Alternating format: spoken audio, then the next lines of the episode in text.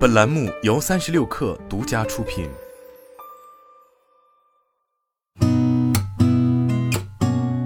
八点一刻，听互联网圈的新鲜事儿。今天是二零二二年十一月二号，星期三，早上好，我是金盛。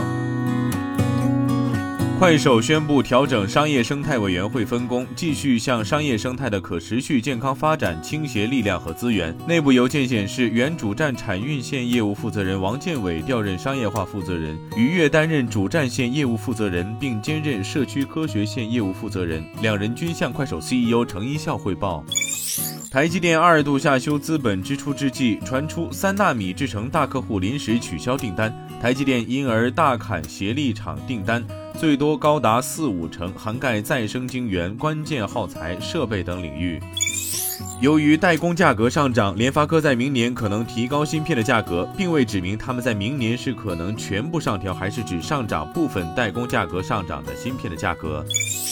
丰田汽车在二零二三财年中期业绩报告中表示，考虑到半导体采购等风险，本财年丰田和雷克萨斯品牌产量预测下调五十万辆至九百二十万辆。销量预测下调五十万辆至九百四十万辆。本财年，丰田汽车公司全球总销量预测同样下调，从此前的一千零七十万辆下调至一千零四十万辆。知情人士称，苹果在线零售副总裁安娜·马蒂亚森即将离职。与此同时，苹果首席信息官玛丽·登比在工作三十年后即将退休，目前还不清楚谁将接替登比。这将给该科技巨头的两个关键业务部门带来变化。他们的离职意味着苹果最近几周至少失去了三名副总裁。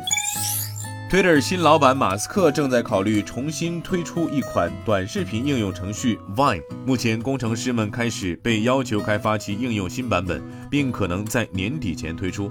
早在马斯克收购 Twitter 的前几个月里，就已经提到过 Vine，并且在上周日发起了一项民意调查，询问用户是否应该让 Vine 回归。大部分投票网友表示同意。苹果公司和微软在发布最新财报后的不同表现，使两家公司的市值差在上周收盘时扩大到有记录以来最大的七千多亿美元。苹果公司上周五收盘时的市值为二点四八万亿美元，而微软上周收盘的市值为一点七六万亿美元。这两个公司市值差达到历史最高的七千一百九十二点四亿美元，几乎与特斯拉的市值一样多。今天咱们就先聊到这儿，我是金盛八点一刻，咱们明天见。